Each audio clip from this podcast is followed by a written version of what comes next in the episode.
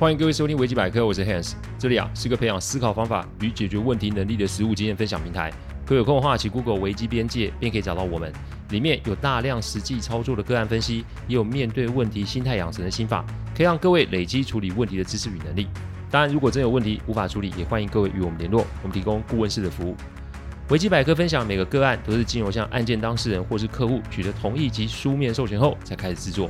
我们的每个个案都会先用文字档打好进行录制。录完后，交安交由案件当事人及客户听过，待他们觉得没有问题之后，再交由后制并上架。这是我们音频制作的程序。希望各位啊，在分享维基百科之余，也可以向身边人说明制作过程，好让他们可以安心。一周更新两次的结果，就是让我非常的精实哦。每天啊，都得要整理案子，因为啊，我所有的客户啊。其实全部都很开心哦，想着自己的个案可以提前见到大家，就会让这些家伙有些亢奋哦。因此，每一个人其实很希望我们可以来个一周五次更新。问题是一周五次更新，你刚才叫我开直播就好啦。只可惜啊，这个目前对我来说不太可能，因为个案的处理需要花上大把时间哦。所以我们也不用打高射炮，或是说一些让大家开心的口号。反正一周两次更新就是我们今年要做的事情哦。好，我们接着上次的案子继续往下讲。我重复一下上次我们所遇见的几个问题。第一个问题，面对熟识关系的客户，我们要怎么样做价格的巩固？第二个问题，客户觉得危机处理其实是多花一笔钱，我们该怎么回应？第三个问题，这个时候我们是要追击客户，还是退让，让客户自己去思考清楚并做选择呢？第四个问题，时间是客户定下来的，那我们是否可以把时间予以延长或是缩短呢？呃，前面啊这几个问题我都有说明过，但是呢，第四个问题呃的说明呢，对我们来说啊，合约的成立代表收费的依据，也代表了某个程度上经济上的保障，因此合约的成立对我们来说是有好处的。但这里有个盲点，因为合约既然可以成立，那么合约也可以被终止啊，不论是合意的终止还是客户片面的终止，都是有可能会发生的。所以真的避开风险，不是让合约先行成立。真的避开风险，其实是让客户想跟我们签约，并且不想要跟我们解除合作关系啊。Hans，你不是在绕口令吗？不是哦，我不是在讲绕口令，我要讲的是一个人性的原理哦。人都会倾向选择对自己有利的方案，意思啊，我们要让客户觉得这个顾问这么做对这个顾问自己本身有什么好处？我没有说错哦，就是要让客户觉得顾问这么做对顾问本身有什么好处。照一般的衣食收费的模式来说，合约成立是首要条件。再来就是让时数的使用啊，照一定的频率消耗掉。因为时数用完了之后，我们可以再 renew 合约啊。问题的存在越久，那么收费的金额就会越高。这是一个很简单的数字计算问题，对吧？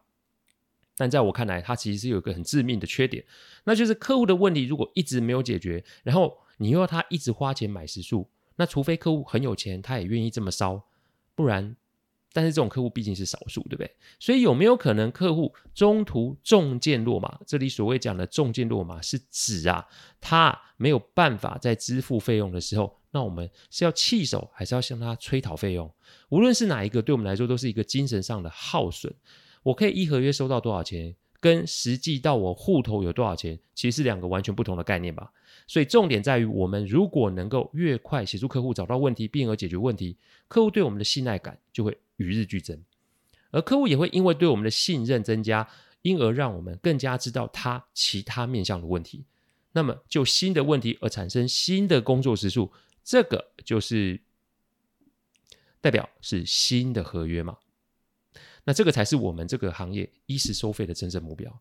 所以，我们是要不要签合约？答案是肯定的，但我们不能用骗的或是用瞒的，意思是该讲的就是要讲。该说的就是要说，这个跟合约签不签没有关系。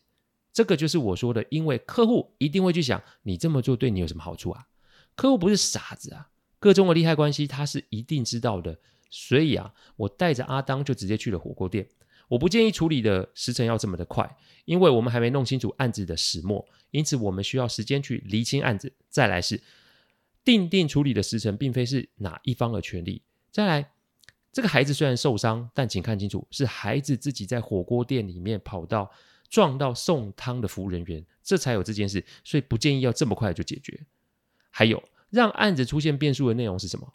所以如果过于仓促的处理，那就是让问题越弄越大哦。在没有弄清楚案子的内容之前，合约我们先不签，因为问题根本就不会解决。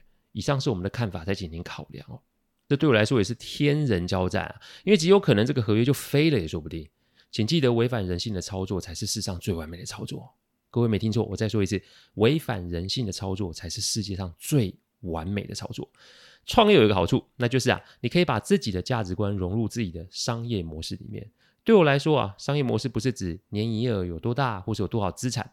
对我来说，商业模式就是要呼应问题处理这四个字。如何把任何类型的问题给解决到位，这才是我们的价值。因此，目标不是赚钱活下去，目标是解决问题，让客户离不开我们。我很庆幸我们现在可以这么说，但想要当年，哈，我就讲吧，天天都想去收金哦。你要把所有人放在我的前面啊！这句话其实我讲了很多次，我也奉行了多年了。个中的缘由就是因为这个个案给我的体会。回到案子哦，回火锅店老板想了想，并问我说：“那你有什么方法及建议？”于是我便提出了我们针对这个案子所设定的程序及处理的方式。当客户觉得可行，也认同之后，客户也跟我们签了合约，这个案子我们就拿下来了。所以今天的案例讲完了吗？拜托，接到案子是另外一个挑战的开始啊！接着让我们继续看下去哦。首先盘点案子，请客户把所有的东西都列出来。我们呢、啊、得要时间序列，把所有的事证都列出来。时间轴我在过往的案例提到很多次了，基本上就是要知道案件里面的相关人在什么时间、什么地点做了什么事。果然啊，一做出来就有差，因为有几个地方我们觉得有问题。这个时候第五个问题浮现了出来。那就是，如果客户说的跟他所提供的证据有落差的话，那我们是该提还是不该提？其实承接了客户的案子之后，我们与客户的关系就会有不一样。我曾说过，给我们权力远比给我们金钱来的重要。客户事前一定会说好好好，但在处理案子的过程中，就会跟你说这不好那不好。因此，授权不只是要在合约上载明清楚，我们在执行案子的过程中，要把权力从客户的手上给拿过来才可以。怎么拿？找出问题点，并且重新的提问客户，就会是一个方法。但方法是讲求尺度的拿捏，这拿捏的标准在于客户的类型与反应。客户通常啊会有几种类型及反应哦。大言不惭型，我说的都是对的，没什么是错的。大智若愚型，好像这也对，意思好像都差不多。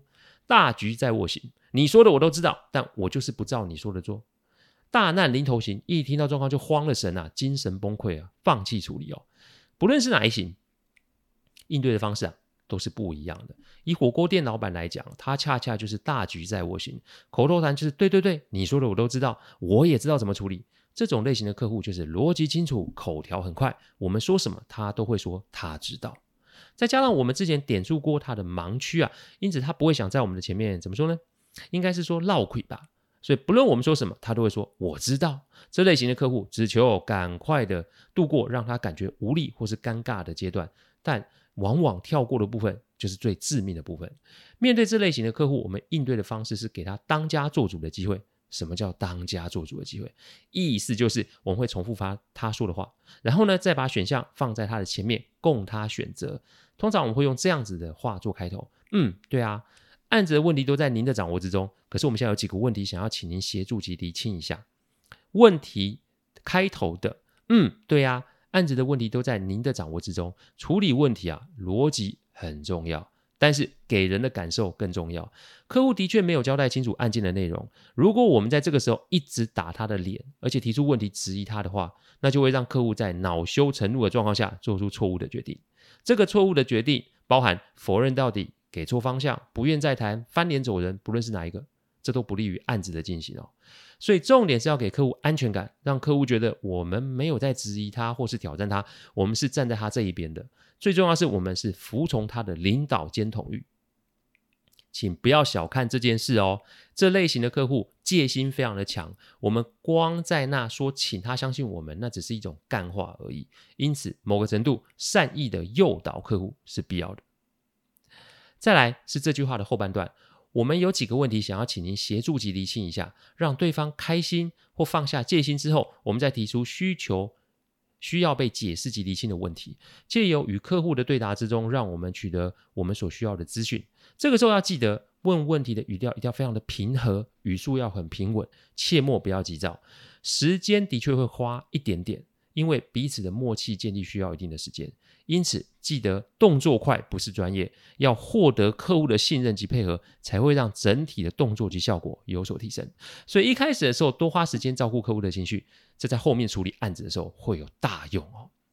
我再强调一次，危机处理是处理问题，如果有做法是会危及到客户的信任，那么不论这个步骤看起来有多么的合理，都请先不要做，因为一旦客户对我们有了情绪上的恐惧，甚至是抵触的话，大多数的案子会以失败告终，所以在问完一系列的问题之后，我们也顺势的定定了处理问题的时间轴，并且搭配策略及执行步骤，做了一个图，跟火锅店老板做说明。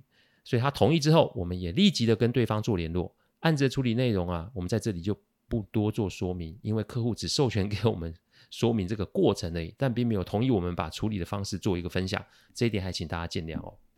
一般来说，我们抓处理的时间啊，趋于保守。因为问题的处理不单只是只有我们看到这么简单，案子一定有双方甚至是三方以上当事人及关系人，因此我们得要把时间做一个最保守的评估，我们得要为案件的其他方人留处理案子的时间哦。处理案子不是在谈判，危机处理说白了一点是沟通及协调，再加上共同合作解决问题的过程。在我们的世界里，哪怕是敌对方也是可以合作的。我们不是用问题来解决对方。我们是要大家合作，然后一起解决我们共同面对的问题。我们抓的时间是七天，但其实第三天我们就把问题都解决了。我还记得那个时候回报给火锅店老板的时候，他的确是有点讶异，但也开心。还有我们那天啊下班后去他那边吃饭，那天他请客哦。我们其实也没有想到问题可以这么快的被解决。其实，在创业前面几年，处理时间要抓多少，其实我们心里面也没底哦，因为每个个案都有所不同。但我们至少有做到一件事，那就是我们不会过度承诺客户。所谓的过度承诺，就是跟客户说一切都在掌握中啦，不要担心啦，你想太多啦。这种话在我们行业是门禁忌哦，因为世上没有百分之百的处理策略，世上也没有百分之百零风险这种事情。因此，我们现在对于案件的处理时间的评估，都是过往案件一点一滴累积而来的。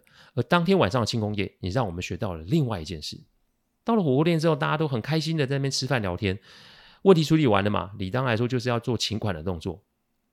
但在讲到这件事情的时候，我们就遇见了第六个问题：客户事后觉得这事情处理得很简单啊，那为什么我们一开始的预估时间会这么长？你们是不是灌水啊？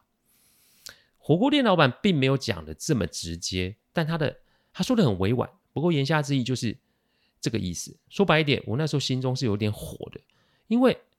问题我也帮您处理好了，而且时间比预计的处理时间还要短。我们花了更少时间，意味着您花了越少的成本。怎么想都是您得利，您怎么可以这样质疑我们呢？我那天是气在心里没有说出来。吃完饭后，我一个人把自己啊锁在事务所里头啊。当然，被人质疑是一件很不爽的事。但如果我们把这件事视为一个单独的问题，意思是我不是顾问，火锅店老板不是客户的话，那我是个旁人看到这件事，我会怎么想？拿出一张白纸，我把我对这个问题的疑虑列出来。身为一个顾问，情绪是一个最不必要的东西。不是说我们要做个没有情绪的生化人，而是说我们在有情绪的时候，我们得要比别人懂得怎么消化及应对情绪。世上所有的行为都跟动机有关，而动机其实跟人的情绪有关。所以，如果我们不懂得处理自己的情绪，我们就会非常难去感知客户的情绪，进而给他们有效的建议。就像前面说的，我们要懂得照顾客户的自尊，这才有办法让他们跟我们合作及解决后面的问题嘛。所以，客户为什么觉得时程提前并解决问题会是一个灌水的行为？客户为什么觉得我们的处理方式很简单，他应该自己也可以？我想了老半天，我思索出两个错误点。第一个错误点是我们过于保守，所以我们只设定了处理时间上限，而没有设设定处理时间的下限。意思是我们只跟客户说，我们在最久。多久可以处理完这个案子？我们并没有跟客户提及，如果顺利的话，也许会有机会在缩短时间内处理完成。我们没有设想到身处在案子中当事人的纠结与不安。对我们来说，这只是时间处理的长短，但对客户来说，这却是担心受怕的过程。看见我们轻描淡写处理问题，他一下子情绪也许没有办法转换及接受，这是我想到的第一个错误。第二个错误则是我们在回报给客户好消息的时候，我们只回报了处理的结果，这就会让客户觉得我们前面给他画的时程图是个虚构的东西。顾问的工作不好做，很多人会以为我们就是出一张嘴。我听到这种话，我就会请发话的人来处理我们手上的案件，因为讲你得做啊，做得要有步骤、有方法，这个在我们的行业是缺一不可。再来，我们得要陪在客户旁边，边跟着做，因为客户听懂未必客户就会执行啊。就算执行也未必执行到位，这个中间可没有什么灰色空间可以解释。所以，是不是有可能我们行前讲及规划了很多，结果因为时程的缩短，让客户觉得，哎，我们并没有做到所有的步骤，进而让客户觉得他们有种被蒙蔽的感觉呢？那天晚上，其实我就没回家了。隔天早上啊，我回家洗了个澡，然后赶回事务所跟大家讲这件事。经过我们的开会讨论后，我们决定用一个讯息来回复客户。讯息是这样的：您好，很抱歉我们的服务呢让您有不舒服的感受。对我们来说，解决的成果很重要，但让客户可以百分之百参与其中，而对我们有信心，那也是同等的重要。因此，针对您昨天的问题，我们提供两个版本供您参考。第一个版本是我们一开始所预定的时程图，而第二个版本您可以看到是一模一样的时程图。唯独不同是上面标注红色的时间的序列，您可以看到我们是把处理的时程往前提，而在审这个时程有提前的部分，也请您看下方的说明，这个说明可以清楚的解释为什么我们可以提前完成专案。为了避免将来有这种问题，我们都会附上专案的说明行程表供您参考。这个传出去没多久，客户上门了，火锅店老板有点尴尬的握了握我的手，我笑笑的说：“没关系啊，您是我们的客户。”我们的服务如果有任何让您觉得不对的地方，还请多指教。这以后也让我们养成了跟客户互动的习惯，细节我们会记录下来，并且先询问客户是否要定期提供案子的进度。如果不要的话，那我们会备着让客户来查。先说，千万不要以为定期寄报告给客户就是了事哦，因为客户通常不会看哦。所以我将近百分之九十五的客户都是让我们准备好资料，等着他们来查。因为有明确的时间点，所以客户要查都可以查。本来要想用纸本，后来我们觉得太复杂。说白一点，办了这么多案子，都用文字真的很累，所以我们用图示及说明注解，这也奠定了我们客户回报的基础哦。自此之后，我们的工作其实就顺畅很多。我们当时想了，就这么下去，事务所一定很顺利。但后来在顾问要续约的时候，我们遇见了第七个问题，那就是过往一年都没发生事情呢，我还有必要跟你们续约吗？我们这个行业其实收费就是两个标准，一个是合约的客户，另外一个是非合约的客户。但站在我们的立场，续约的合约越多，我们的营运就会稳固。但站在客户的立场来看，因为我们的费用其实不便宜，所以钱应该要用在刀口上。那么是没事是否就先把合约给停了，等到有事再来签约？这是不是一个比较节省成本的做法？这两个想法站在我们各自的角度来看都没有问题。但是如果站在解决问题的角度来看，我们与客户的思维都未必正确。我们的这个行业是以解决问题为目标，因此客户目前的确没有发生问题，但没有发生问题的成因到底是他没有让我们继续进行发生问题的问题做改进，还是我们真的是把问题都解决了，所以目前没有风险？一般来说，当问题解决完之后，客户就会觉得警报立即性解除。至于造成问题的来源，并不急着说要做处理，所以问题就会放在那。解决立即性的危机啊，其实有比较大的动力啊。但如果是为了要预防问题重复发生而要做相关的改变，客户的意愿其实就不会那么大。这跟我们看医师是一样的道理。我每周三都会去跟妻子、儿子去内湖看中医，很多病患啊去那边针灸吃药，但等到身体警报稍微解除，又立马忘了医师的提醒，还是不忌口，还是作息不正常，反正下次有问题再来做处理就好嘛。我想各位听众应该都有这个耳闻，这是一种人性上的缺陷，大多数人都会有这个问题哦。再是。呃，以我们的角度，复数年合约意味着我们会先收到客户的款项，有了经济上的保障，会让我们更有底气做更多的尝试。特别是对我们这种刚开始创业的事务所来说，更是如此。因此说穿了，这就是一种贪图安逸，然后不信任自己有办法赢得客户的认同的逃避性心理。我今天做这一集啊，才敢把这些话给讲出来，因为那个时候真的是这么想。前面都说过，我每天都想要去收金啊，每天都想要放弃，把事务所给关起来。这也是一种人性的表现，连我们都逃不过这个枷锁。所以，我们该怎么回复客户的这个问题呢？我们的解决方案就是跟扛有抗胜的客户签合约的备忘录。前面有说过，我们只有两个收费的标准，所以我们可以暂停合约且退回相关费用。但如果又有问题发生的时候，处理这个问题的时间都会以非合约的费用的标准来计算。等到这个问题解决后，再来讨论我们是不是要续行既有的合约。对客户来说，可以不用预缴时数。那这个费用会给他有一种安心的感觉。但是我们这个行业讲求优先顺序。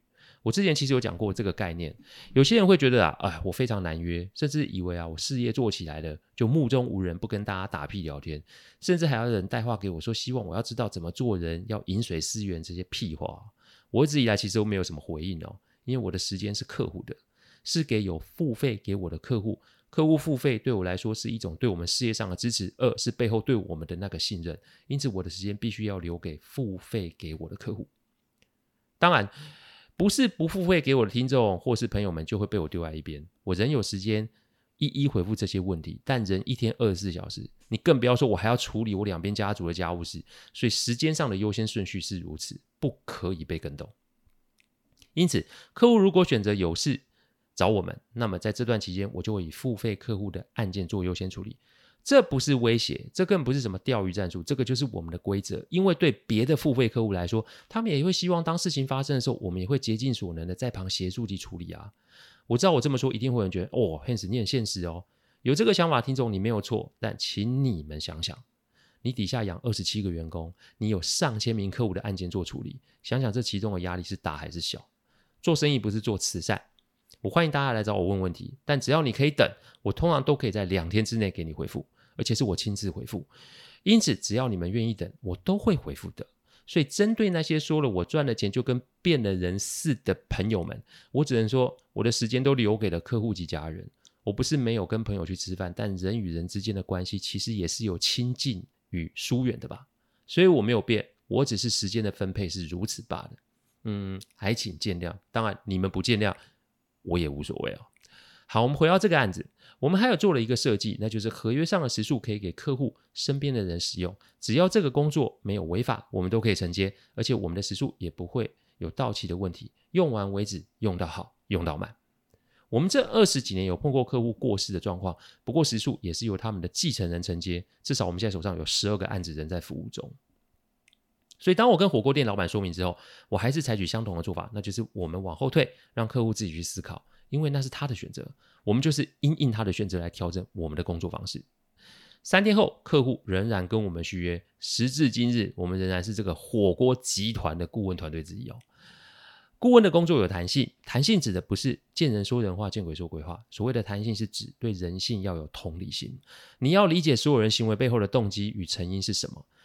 同理心不是指对于所有的事情都要逆来顺受，然后装出正面积极的样子。这大可不必，因为如果你表面笑但心里哭，那只是增加纠结及浪费时间的一种举动。有的时候，客户会为了我们，会认为我非常的冷血及不讲人情，但其实不是啊，只是因为我们看到后面的成因，所以与其在那陪着客户唱大戏，倒不如花时间做分析及其他相关的动作。我们的工作说简单也简单，但说复杂也复杂哦。到现在仍是找不到一个适合的说法来描述我们的工作。但问题结束了吗？我之前有说这一系列会有三集，对吧？下一集我们会提及几个客户争执甚至是冲突的问题点，希望让大家对于解决问题会有更深一层的了解。最后我要提醒各位，顾问工作不是单指我们的工作，说白一点，大家都是顾问。只要你有办法解决别人的问题，你就是一个顾问。这七个问题其实对各位都会有一定程度的帮助。所以听完后，如果有问题要讨论，欢迎来信或是 Line@ 来找我们哦。这周啊，因为家族财产的处理啊，到最后一个阶段，我得盯着清空房屋、搬置家具、安置家具，还要账务的清算。前几天啊，都在打仗。等到这周款项给付到长辈们的账户后，小弟的这件事情就算是完成了。所以对不起，让各位等了一下下，但我一定会守住承诺，一周两次更新。谢谢私讯来问候我的听众们，我会保重好身体，把该补上的补上。感谢各位聆听，听完之后，如果有任何的意见及问题，请上网站维基编辑留言。我们周一及周四中午都会有新的主题分享，各位有任何想听的主题，也都可以让我们知道。再次感谢大家，我们下次再见，拜拜。